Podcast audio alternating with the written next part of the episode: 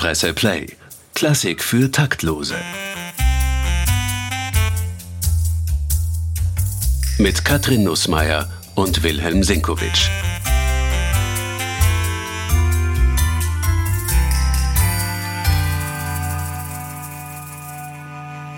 Die heutige Folge ist inspiriert von einem neuen Film, nämlich Maestro von und mit Bradley Cooper. Läuft jetzt im Kino ab 20. Dezember auch auf Netflix.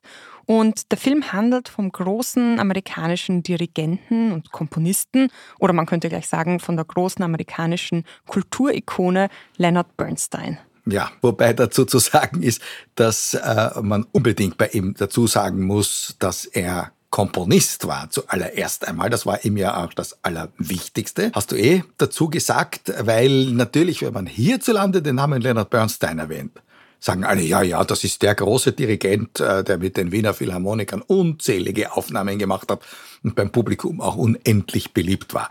Aber das ist nicht einmal der halbe Bernstein, das muss man schon sagen. Das heißt, heute wollen wir über den ganzen Bernstein reden. Was ist denn das Allerwichtigste, was man über Leonard Bernstein deiner Meinung nach wissen muss? Womit starten wir denn da jetzt? Ich starte immer, wenn über Bernstein die Rede ist, mit der Aussage, dass er für mich der einzige Dirigent ist, der das Epitheton genial verdient, aus dem einfachen Grund, weil er hat nicht nur großartig dirigiert, sondern er hat auch die West Side Story komponiert. Genial, das ist ein großes Wort, also da müssen sich alle anderen Dirigenten mit Bernstein messen. Insofern, als Bernstein, jetzt muss man wieder historisch werden, der letzte Vertreter jener Spezies war, vielleicht Seite an Seite mit Pierre Boulez, der, was früher selbstverständlich gewesen ist, nicht nur Dirigent war, sondern eben auch Komponist. Alle bedeutenden Dirigenten der Geschichte, angefangen vom Freischützkomponist Karl Maria von Weber über Richard Wagner bis herauf zu den großen Dirigenten der ersten Hälfte des 20. Jahrhunderts, Zack Furtwängler, Bruno Walter, Klemperer und so weiter, waren alle Komponisten, sind aber als Dirigenten berühmt gewesen und geblieben von Furtwänglers Musik, also gar von Bruno Walters Musik weiß man gar nichts, aber die Schallplatten werden bis heute gesammelt. Das ist interessant. Es kommt nämlich auch in diesem Film Maestro raus, dass Dirigent und Komponist, dass diese beiden Dinge irgendwie immer gleichzeitig stattgefunden haben in seinem Leben, mhm. was auch für Konflikte gesorgt hat.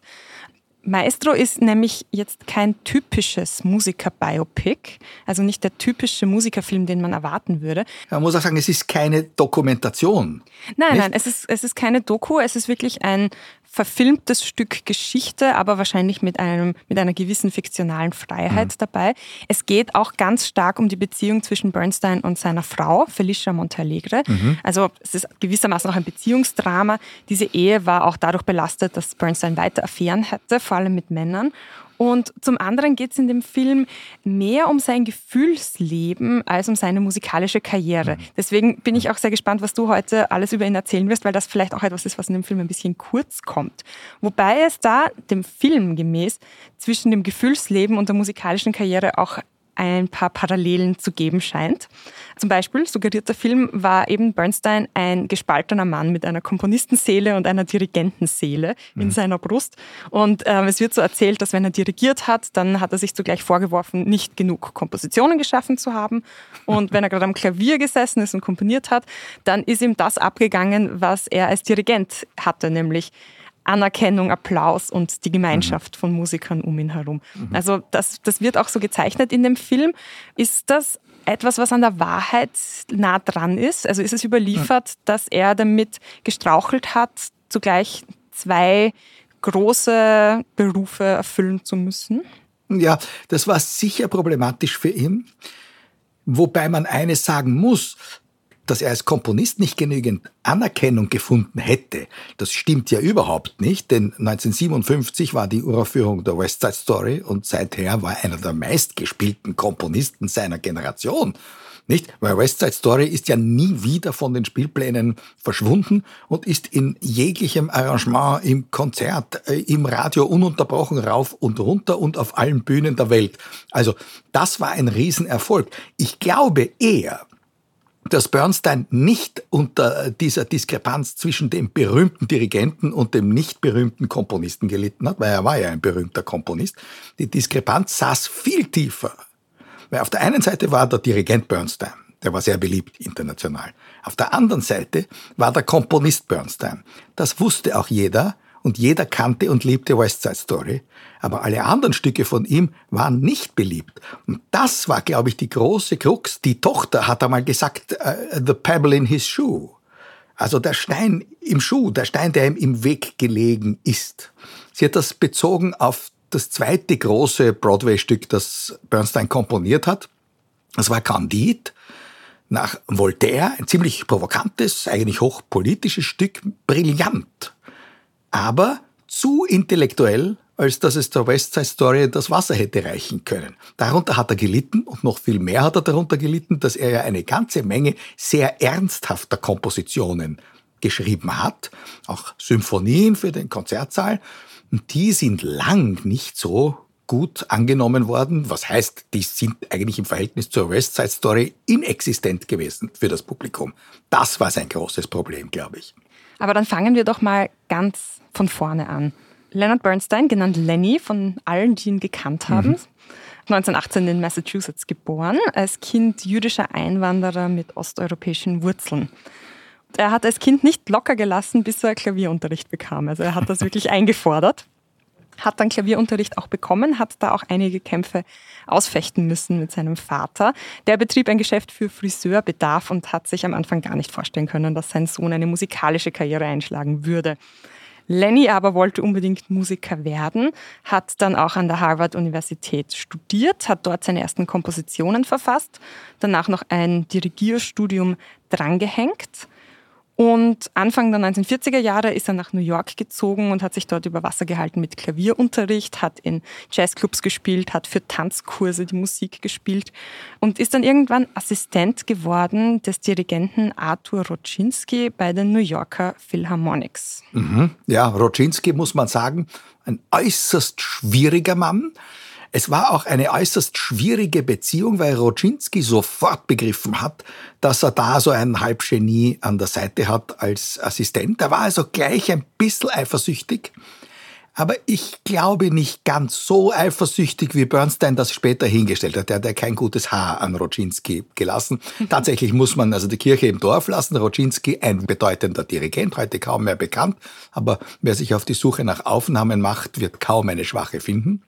Und Bernstein, sein Assistent, der ihn an Popularität, weil er viel weltoffener war und quasi die Welt immer umarmt hat, natürlich auch ein großer Pianist gewesen ist und er konnte sich ja wirklich hinsetzen und von der Mozart-Sonate bis zum Jazz-Repertoire alles sofort aus dem FF spielen. Also der hat ihn bald überholt, jedenfalls in der Publikumskunst. Nun muss man wissen, dass Roczynski ein Mann war, der stets einen geladenen Revolver bei sich getragen hat, also der auch unter heftigen Verfolgungswahn gelitten hat. Also wie gesagt, das war etwas schwierig, aber für Bernstein eine sehr gute Lehrzeit, denn jedenfalls, und das konnte nicht einmal Bernstein leugnen, der ihn, wie gesagt, nicht leiden konnte, Roczynski war als Dirigent handwerklich perfekt und da konnte man sich schon sehr viel abschauen. Und es hat ja auch nicht lange gedauert, bis Bernstein dann seinen großen Durchbruch hatte mhm. in New York. Im November 1943, da war er gerade mal ein paar Monate dort angestellt, war ein Konzert angesetzt mit dem Gastdirigenten Bruno Walter der ist krank geworden. Roczynski selbst war irgendwo eingeschneit, also es fehlte auf einmal der Dirigent. Und der 25-jährige Leonard Bernstein ist dann gefragt worden, ob er nicht kurzfristig einspringen kann. Und zwar ohne Probe. Er war der Überlieferung zufolge verkatert und kaum ausgeschlafen. Das will man gerne glauben, wenn man Bernstein kennt. Der hat gerne Abende verbracht, wo er vollkommen verkatert dann am nächsten Tag zurückgeblieben ist, ja. Und hat trotzdem gut dirigiert, weil das wurde live im Radio übertragen und er wurde augenblicklich bekannt. War das tatsächlich so ein großer Triumph oder hat einfach niemand von diesem 25-Jährigen da groß etwas erwartet? Na, erstens einmal hat natürlich von dem 25-Jährigen überhaupt niemand etwas erwartet, nur das Publikum wurde ja überrumpelt. Nicht nur im Konzertsaal, sondern auch an den Radiogeräten. Damals wurden ja die großen Konzerte wirklich in Amerika alle übertragen und da kann man davon ausgehen, dass an diesem Tag wirklich alle eingeschaltet hatten, denn Bruno Walter war einer der bedeutendsten Dirigenten seiner Zeit. Das war das, was heute, sagen wir, Christian Thielemann ist. Also da schalten alle ein, wenn da eine Rundfunkübertragung ist. Und dann hat der Sprecher plötzlich gesagt, ja, also Bruno Walter ist leider krank, es kommt Leonard Bernstein. Und alle haben gesagt, um Gottes Willen, wer ist Leonard Bernstein? Und dazu muss man noch etwas sagen. Das Stück war nicht irgendwas, das war die Tondichtung Don Quixote von Richard Strauss. Und das ist wirklich ein auch schlagtechnisch schwerer Brocken für einen jungen Dirigenten, wenn er das nie gemacht hat, wahrscheinlich auch gar nicht gut gekannt hat und von den Noten herunter dirigieren musste. Also das war wirklich die Kühe. Was ihm da gelungen ist, das war also eine Meisterleistung sondergleichen. Wie gesagt, unendlich begabt war er und äh, was Schwereres kann man sich als Einspringer gar nicht aussuchen. Also es konnte danach eigentlich nur noch leichter werden. Ja. Er hat dann ein großes Orchester nach dem nächsten dirigiert, oder? Er ist dann so durch die Welt getingelt als Gastdirigent. Ja, und war eben über Nacht ein solches Einspringen hinterlässt ja Spuren, weil das weiß die ganze Musikwelt innerhalb kürzester Zeit dass da einer ist, der für Bruno Walter eingesprungen ist und äh, einen brillanten Erfolg hatte. Also da hast du am nächsten Tag Angebote wirklich von überall, weil alle wollen dieses Wundertier sehen und erleben, das ist ja gar keine Frage. Und davon hat Bernstein als Dirigent natürlich gezehrt. Und damals war ja von der West Side Story noch keine Rede. Leonard Bernstein and Don Quixote.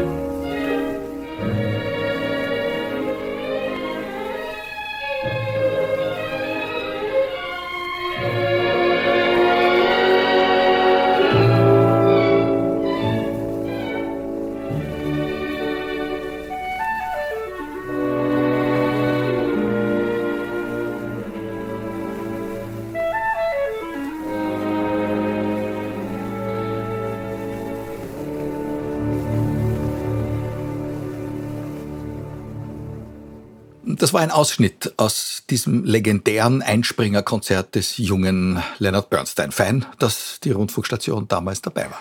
Beim Dirigieren ist es ja dann nicht geblieben bei Leonard Bernstein. Er hat dann relativ bald auch seine ersten Kompositionen in die Welt geschickt, oder? Ja, er hat von Anfang an wollte er immer auch komponieren. Und zwar, wie gesagt, ganz ernsthaft komponieren, Klaviersonaten, Symphonien dann später. Und eigentlich waren ja dann die Broadway-Musiken, die er geschrieben hat, also Zusatzprodukte. Nur Zusatzprodukte, mit denen man Millionär werden konnte. Das darf man nicht vergessen. Und bei denen er auch eine gewisse Meisterschaft bewiesen hat. Absolut. Ich meine, wenn wir die West Side Story nehmen, die nicht von ungefähr das berühmteste ist, was er geschaffen hat, ich meine, da ist ein Schlager nach dem anderen. Das ist ja eigentlich, wenn wir jetzt Hand aufs Herz, seit Franz Leha 1905 mit der lustigen Witwe keinem mehr gelungen, dass der Vorhang aufgeht und die singen einen Hit nach dem anderen. Ich meine, jetzt auf der anderen Seite, wenn man nimmt, der berühmteste Musical-Held unserer Zeit heißt Andrew Lloyd Webber und der hat gerade einmal einen halben melodischen Einfall pro Musical. nicht? Das, das, da ist schon ein gewaltiger Qualitätsunterschied, nicht? Ja. Und es sind tatsächlich einige Musicals, von denen West Side Story natürlich das berühmteste ist. Das erste Musical, das äh, Bernstein geschrieben hat, hieß On the Town. Das ja. basierte auf einem Ballett, das er zuvor komponiert hatte. Ja. Und das Musical wurde dann später auch mit Frank Sinatra verfilmt. Mhm. Was gibt es dann noch? Was muss man denn noch kennen außer West Side Story? Also von diesen leichteren Dingen? Ja. Man sollte kennen äh, Candide Mhm. Das ist nach äh, dem Entwicklungsroman von Voltaire ein ziemlich aufmüffiges Stück, wo der Held Candide eben durch die Welt geht und sieht, dass es überall faul ist, sozusagen. Da werden etliche, man würde äh, im damaligen Amerika gefunden, also ziemlich linke Parolen gedroschen, aber die Musik ist brillant und äh, Bernstein hat im ganz späten Jahren noch einmal eine Aufnahme von diesem Stück gemacht mit Starbesetzung. Äh, unter anderem hat Christa Ludwig damals die Old Lady gesungen, der ein ganz hinreißendes äh, Lied gewidmet hat, in dem textlich auch Bezug zurückgenommen wird auf Bernsteins eigene Geschichte. Denn die Familie kam, wie die Old Lady singt, aus Rovno Gubernia und Bernsteins Familie war auch aus Rovno Gubernia. Das waren ja russische Juden. Und das hat er in Candide auf brillante Weise verarbeitet. Und diese Nummer hat wie einige andere aus Candide auch nie ihre Wirkung verfehlt.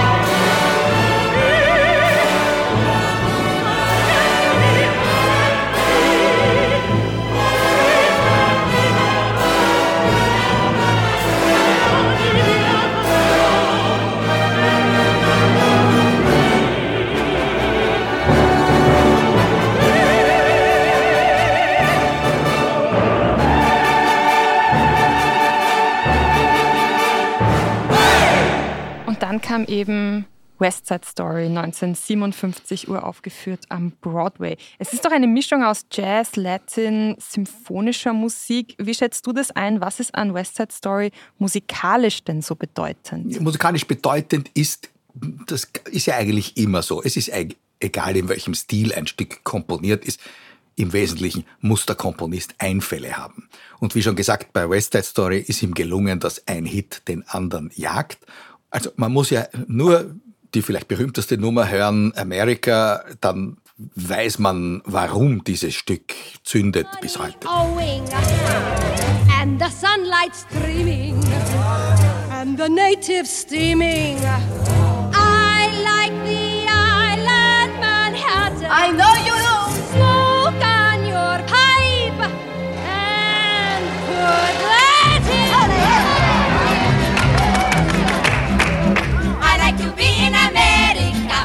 okay by me in America. Everything free in America. For a small fee in America. Okay. Buying on credit is so nice. One look at us and they charge twice. I have my own washing machine. What will you have though to keep clean? Skyscrapers bloom in America.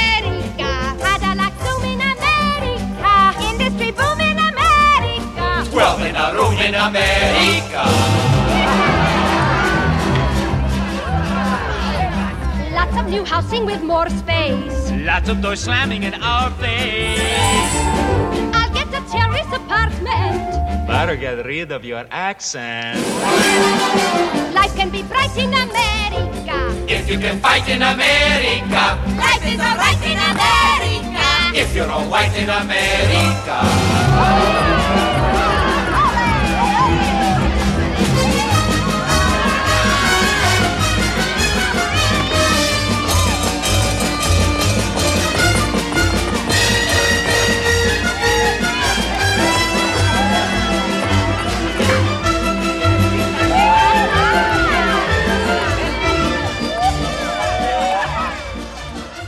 Da hat man dann natürlich gleich auch die Filmbilder im Kopf, oder? 1961 ist das verfilmt worden, im Vorjahr übrigens äh, von Steven Spielberg erneut verfilmt. Also man sieht, das ist auch ein Stück zeitlose Musik.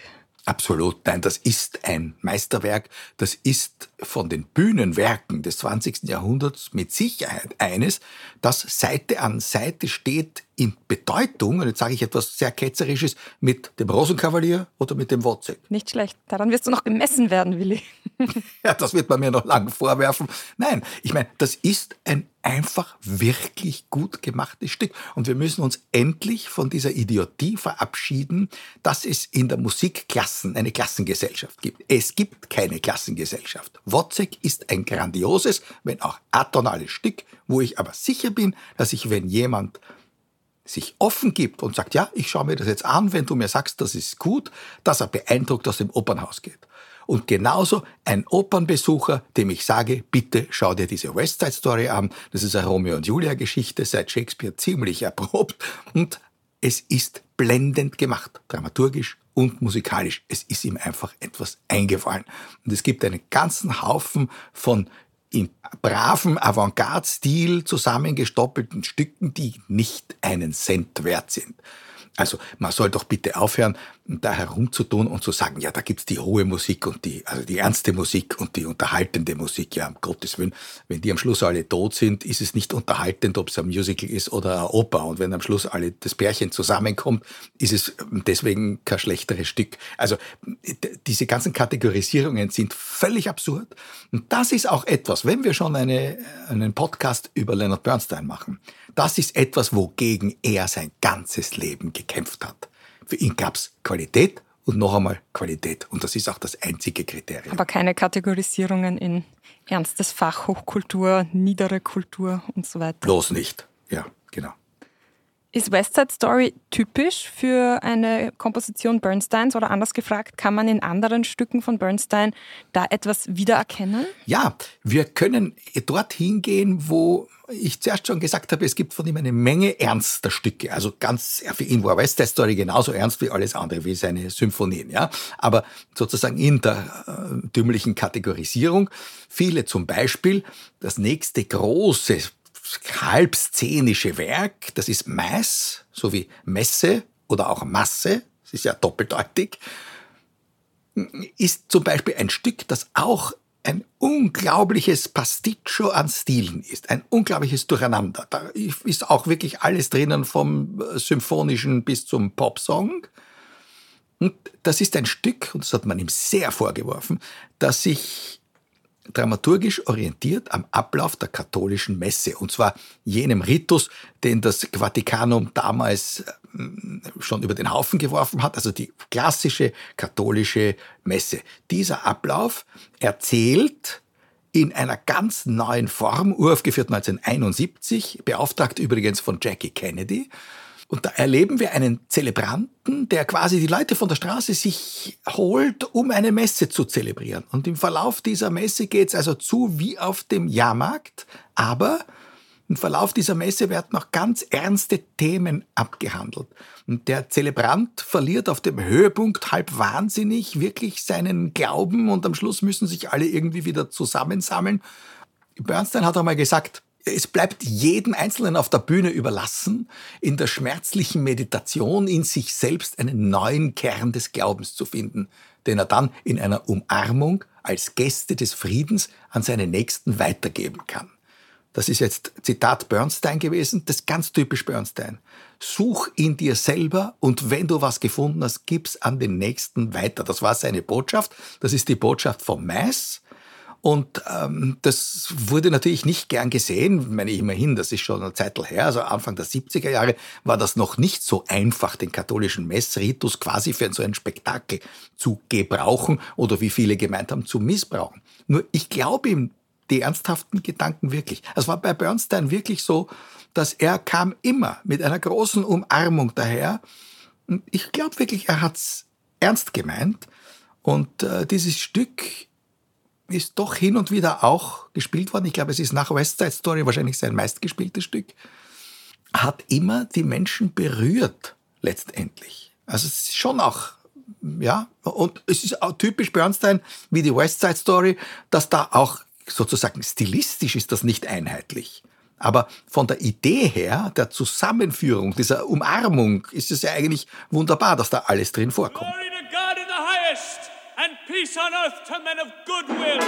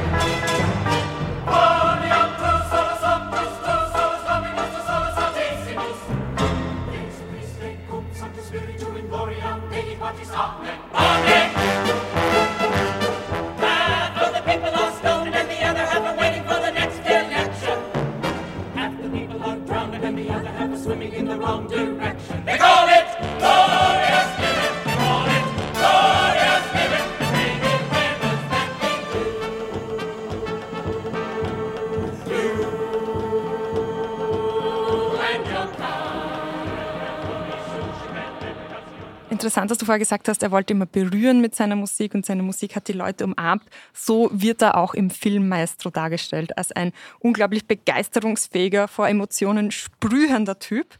Ähm, man sieht ihn da ja auch immer wieder dirigieren, wie er da eigentlich äh, herumspringt und der Schweiß rinnt ihm aus jeder Pore.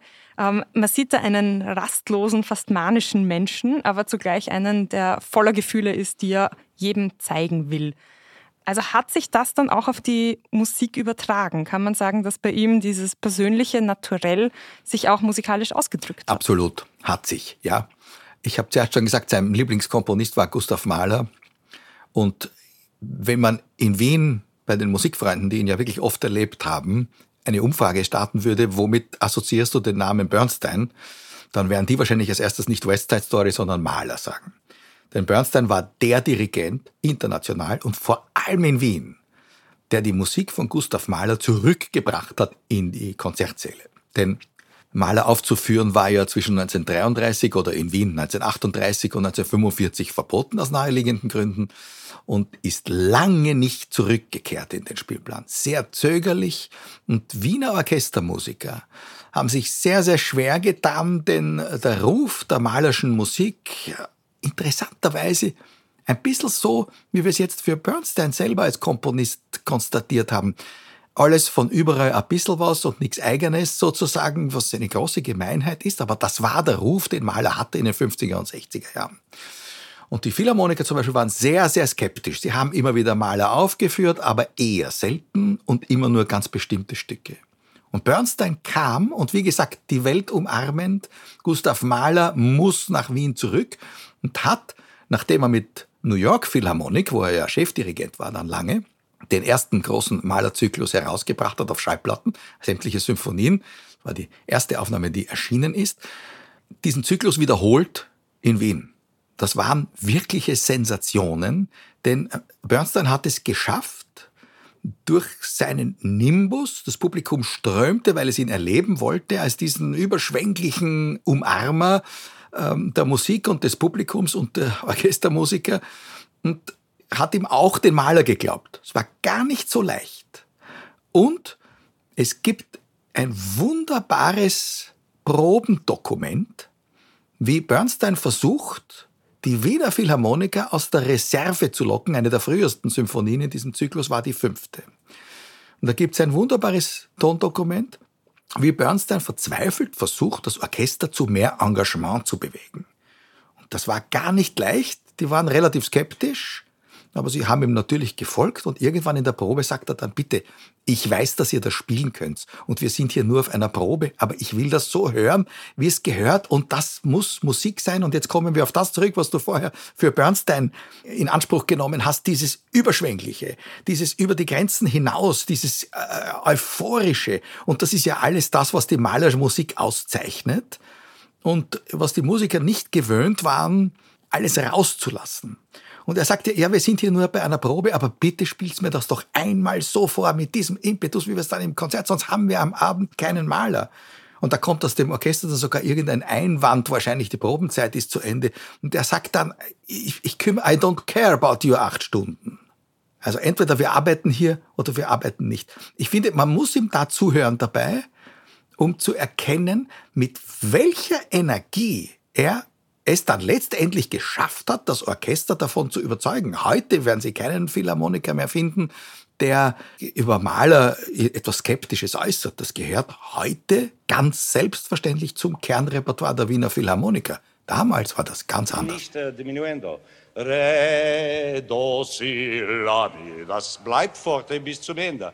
Er macht einen Piano-Eintritt. Aber Sie bleiben forte. Ähm, 17.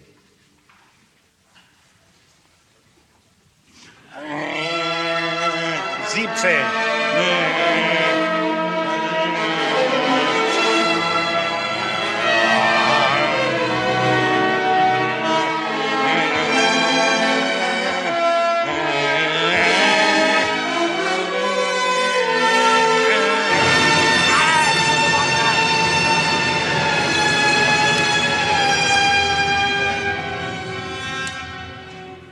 Ich, äh, ich weiß wohl, dass dies nur Probe ist. Aber was probieren wir? Die Noten können Sie spielen, das weiß ich. Es ist Maler, das fehlt. Diese klagende, jedes Tremolo soll Maximum sein. In einer Höhepunkt äh, wie 18 hier. Man kann nicht so spielen. Maler, es geht nicht. Es ist kein Maler. Warum probiert man? Es ist nur die Idee zu haben, aber 17. Bitte, äh, I don't care about your acht Stunden. Wir arbeiten oder wir arbeiten nicht. Wir werden keinen Maler haben.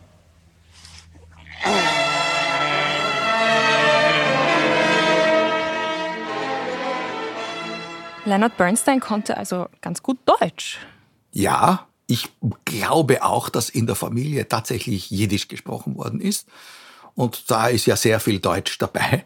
Und äh, das war ihm ganz selbstverständlich. Nein, er konnte perfekt, also eigentlich per- perfekt, aber er konnte sich auf Deutsch wirklich verständigen, konnte sagen, was er wollte und hat vor allem verstanden, wenn jemand auch was Komplizierteres gesagt hat. Gar keine Frage, ja. ja. Und du hast ja auch am Anfang gesagt, dass er ganz gerne bis in die frühen Morgenstunden gefeiert und getrunken hat. Ja. Das hat er dann wohl auch in so mancher Wiener Bar erledigt.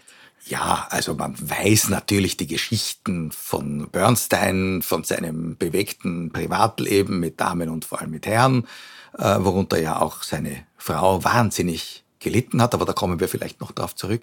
Und man weiß von seinem exzessiven Alkoholkonsum, nicht nur Alkohol, also da waren sicher andere Substanzen auch im Spiel. Er hat sein Leben Eigentlich ein Rockstar-Leben. Absolut. Abs- Er war ein Rockstar, ein Popstar der Klassik. Das ist gar keine Frage. Das war er, ist auch so gefeiert worden und hat auch viele Leute ins Konzert gebracht, die nie im Leben zu einem Karajan oder einem Karl Böhm gar gegangen wären, aber Bernstein, der war irgendwie hip, da, da kam man und äh, das fanden die alle ziemlich cool. Also Bernstein war sofort nicht nur beim Klassikpublikum, da muss man jetzt noch was dazu sagen. Der hat ja in Amerika schon zehn Jahre vor dieser Probe, die wir ja da jetzt gehört haben, jahrelang Fernsehkonzerte für die Jugend gegeben und den Kindern dabei nicht irgendwie Peter und der Wolf, sondern wirklich erklärt, was ist eine Fuge, was ist ein, eine Sonate, wie funktioniert Beethoven, was ist so toll an Mozart und so weiter, mit New York Philharmonic auf dem Podium und hat da Stücke angespielt und die Kinder fanden das absolut genial und haben sicher davon wahnsinnig viel äh, mitgenommen. Also er konnte die Jugend begeistern. Und zwar für Dinge, wo jeder Pädagoge sagt, naja, davon lass bitte die Finger. Und er hat gesagt, warum? Das war auch typisch. Das ist große Musik, das muss denen gefallen, weil das ist einfach großartig. Und er hat es so gebracht, dass die wirklich rausgegangen sind und fanden Beethoven ziemlich gut. Das waren die sogenannten Young People's Concerts, oder? Die er als Musikdirektor, Genau. als Musikdirektor der New Yorker Philharmoniker gegeben hat. Ganz genau. Ja, legendär gibt's bis heute, kann man das auf Video kaufen und so, das steht auch im Internet. Also das sind Sternstunden der Musikpädagogik, eben weil es überhaupt nicht mit irgendwelchen pädagogischen Klimbim daherkommt, sondern da kommt einer rein, der begeistert ist von der Sache und die Kinder schauen dem mit offenen Augen zu und finden, der hat recht. Eine andere lustige Geschichte über ihn ist, dass er doch vom Klavier aus auch dirigiert hat. Stimmt das und wie geht das? Also das ist ja etwas, da hat er angeknüpft an eine wirklich klassische Tradition. Denn selbstverständlich hat Mozart alle seine Klavierkonzerte vom Klavier aus dirigiert bei den Erstaufführungen in Wien. Beethoven. Ja, wie kann man das machen? Man hat die Hände ja nicht frei. Ja, ja, dazu muss man sagen, der Dirigent unserer Prägung, wie wir ihn kennen, war ja damals noch gar nicht erfunden. Es war damals ganz selbstverständlich, dass ein Orchester vom Konzertmeister, also dem ersten Geiger, beziehungsweise vom Kapellmeister, der am Klavier saß, geleitet wurde. Und der hat in der Oper zum Beispiel die Rezitative, wurden vom Kapellmeister am Klavier begleitet oder am Cembalo oder Hammerklavier oder was es halt war. Und der hat dann auch noch Einsätze gegeben mit der linken Hand oder während das Orchester gespielt hat, mit beiden Händen vielleicht auch dirigiert. So ist der Dirigent überhaupt erfunden worden. Und selbstverständlich hat Mozart für ein Klavierkonzert keinen Dirigenten gebraucht. Hat es ja gar nicht gegeben, wie gesagt. Und da hat äh, Bernstein wieder angeknüpft daran, er war da gar nicht der Erste. Da gab es gerade in New York, äh, einer der Chefdirigenten von New York Philharmonic vor Bernstein war Dimitri Mitropoulos der auch wie Bernstein ein begnadeter Pianist gewesen ist. Und er hat nicht nur Mozart und Beethoven Konzerte, der hat sogar Prokofjews drittes Klavierkonzert vom Klavier aus dirigiert. Und das ist wirklich eine Meisterleistung. Das hat Bernstein nicht gemacht, denn da hat der Pianist so viel zu tun, dass er kaum zum Dirigieren kommt. Mitropoulos hat es geschafft. Aber ich kann mich noch sehr gut erinnern, natürlich Bernstein am Klavier bei einem Mozart-Klavierkonzert mit den Philharmonikern. Und da hat man einfach Kammermusik gemacht. Die sind um ihn herum gesessen und er saß in der Mitte mit dem Rücken zum Publikum natürlich, damit er alle Musiker im Blick hat und hat vor allem einmal mit den Augen dirigiert. Das heißt, du warst dabei bei einem Bernstein-Konzert in Wien? Bei einem ist gut. Also ich habe wahrscheinlich um die 100 Bernstein-Konzerte ah. erlebt in Wien. Das war meine Stehplatzzeit und ich war natürlich immer drinnen. Man darf eins nicht vergessen. Mit diesem Malerzyklus, schon besprochen in den äh, späten 60er Jahren, begann eine Zusammenarbeit zwischen Bernstein und den Wiener Philharmonikern, die ziemlich einzigartig war und die auch sehr gut dokumentiert ist, weil damals begann die Mode, dass man Konzerte nicht nur aufnimmt mit Mikrofonen, sondern auch mit Kameras. Und so entstanden Dutzende Musikfilme, verfilmte Konzerte. Und die waren natürlich alle live zu erleben im Musikverein und im Konzerthaus. Und da war man natürlich immer dabei. Alle Beethoven-Symphonien, alle Brahms-Symphonien, alle Schumann-Symphonien, ein bisschen was von Sibelius und so weiter. Also sein ganzes Repertoire hat Bernstein mit den Philharmonikern verewigt.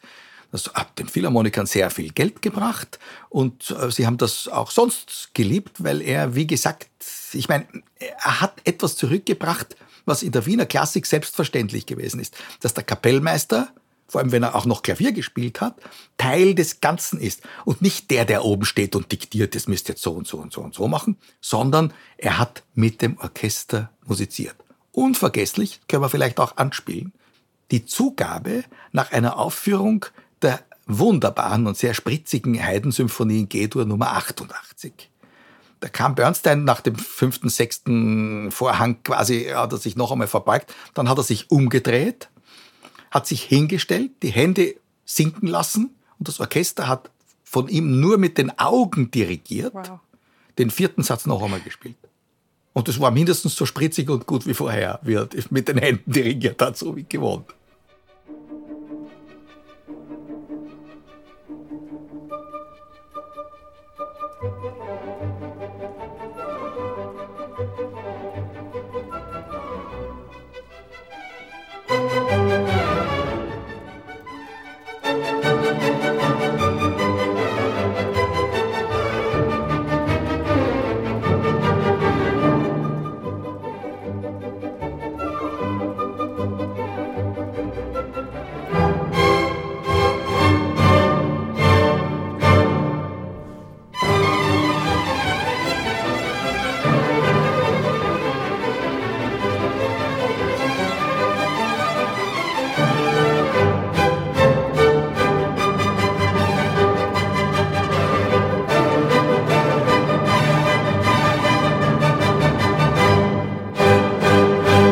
Würde man jetzt gern die Augen sehen was die Augen da machen. Das gibt es auch, weil, wie gesagt, das ist ja auch alles verfilmt worden, nicht nur aufgenommen worden. Also hätte unser Podcast eine, ein Screen, dann eine könnten Bildspur. wir das jetzt, ja, dann hätten wir, könnten wir es jetzt zeigen, ja.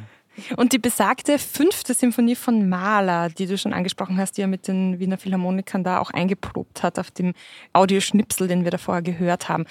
Das war seine wichtigste die Dirigentenerrungenschaft oder was, wie kann man das beurteilen? Nein, das kann man nicht sagen. Es alle Maler-Symphonien. Und einige haben die Philharmoniker ja vorher so gut wie nie gespielt gehabt. Aber unter seiner Leitung haben sie dann letztlich alle aufgeführt. Leider nicht alle für Video aufgenommen, weil da waren andere Orchester dann auch noch beteiligt. Wie auch immer, dieser Malerzyklus hat wirklich eingeschlagen, hat in Wien eine Repertoire-Kehrtwende mit sich gebracht, gar keine Frage. Also Mahler war plötzlich da. Und in der Beziehung mit Bernstein war das auch eine äh, Kehrtwende. Man darf eins nicht vergessen. Dass Bernstein in Wien so eine eminente Karriere machen konnte, das hatte nicht zuletzt damit zu tun, dass Herbert von Karajan, das Dirigentenidol der Wiener, 1964 der Staatsoper nach etlichen Querelen den Rücken gekehrt hat und dann einige Jahre in Wien überhaupt nicht dirigiert hat. Er hat die Philharmoniker zwar weiter dirigiert, aber nur bei den Salzburger Festspielen. Aber Wien hat er nicht betreten. Und das war die große Stunde des Leonard Bernstein. Das war Mitte der 60er Jahre. Der Staatsoperndirektor, der Nachfolger von Karajan, hat zugegriffen und hat Bernstein geholt für eine Falstaff-Produktion, die natürlich damals nicht für Video, aber das war noch nicht, gerade noch nicht, aber für Schallplatten aufgenommen worden ist, mit Dietrich Fischer-Dieskau. Und legendär. Bernstein hat mit einem Luftsprung den Einsatz, den ersten Einsatz zu diesem Falstaff gegeben.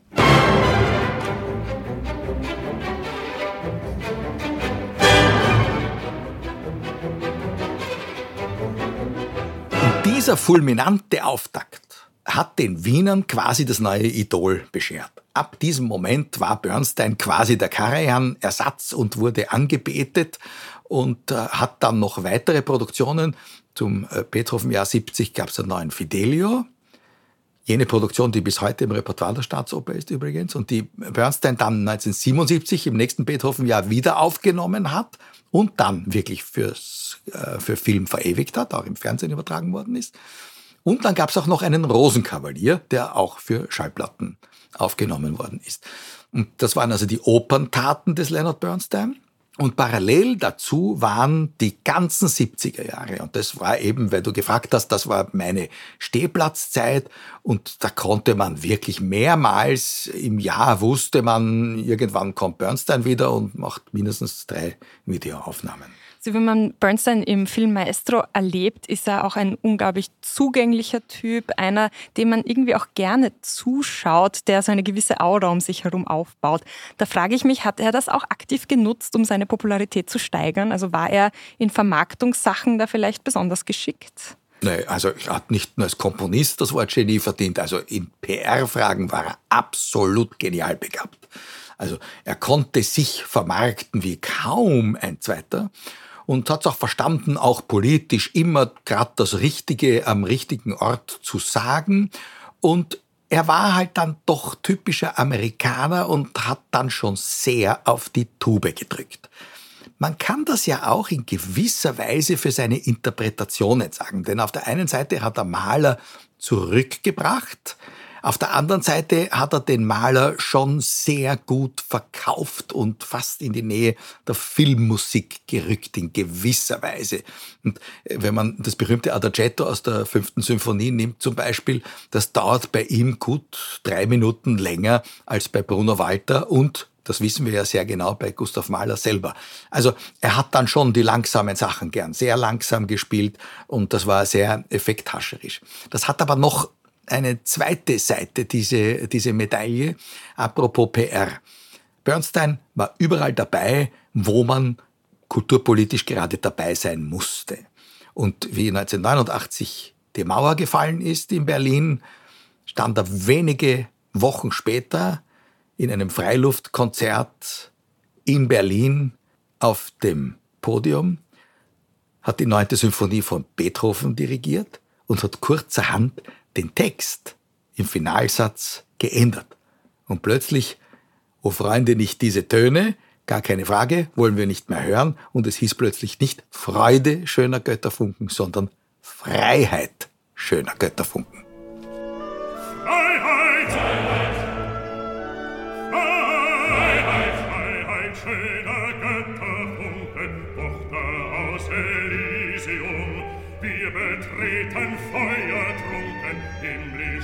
Dein Heiligtum. Deine Zauber winden wieder, was die Mode streng geteilt. Alle Menschen werden Brüder, wo dein sanfter Flügel teilt. Deine Zauber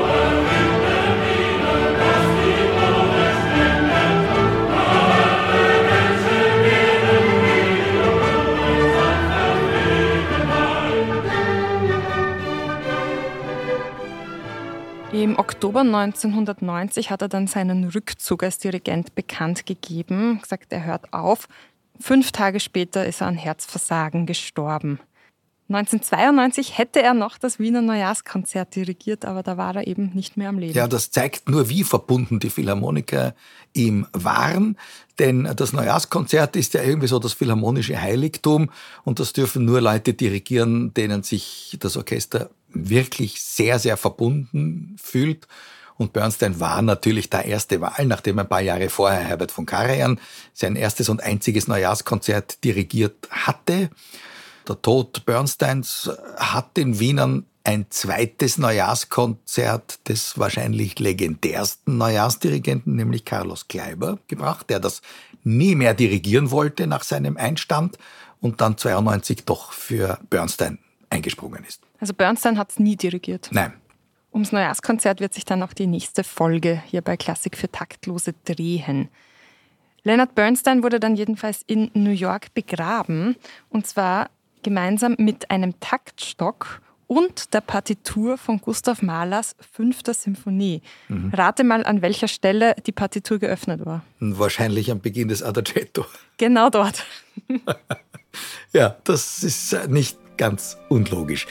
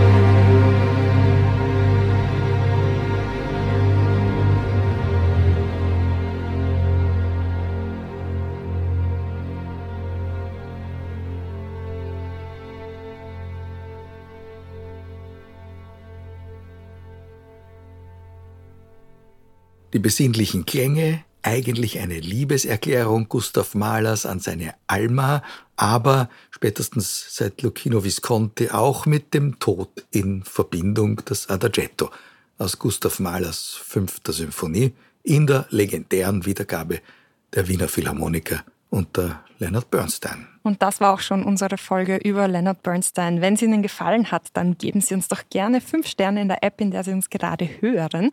Wenn Sie uns gerne eine Nachricht zukommen lassen möchten mit Feedback, Kritik, Lob oder ähnlichem, freuen wir uns auch. podcast.diepresse.com. Unter dieser E-Mail-Adresse können Sie uns erreichen. Da können Sie uns gerne auch natürlich Vorschläge mitteilen über Themen, die wir in Klassik für Taktlose behandeln sollen. Nicht für in zwei Wochen, da haben wir wie gesagt schon das Neujahrskonzert vor. Und damit sagen wir bis dann. Danke fürs Zuhören. Presse Play. Klassik für Taktlose. Mit Katrin Nussmeier und Wilhelm Sinkowitsch.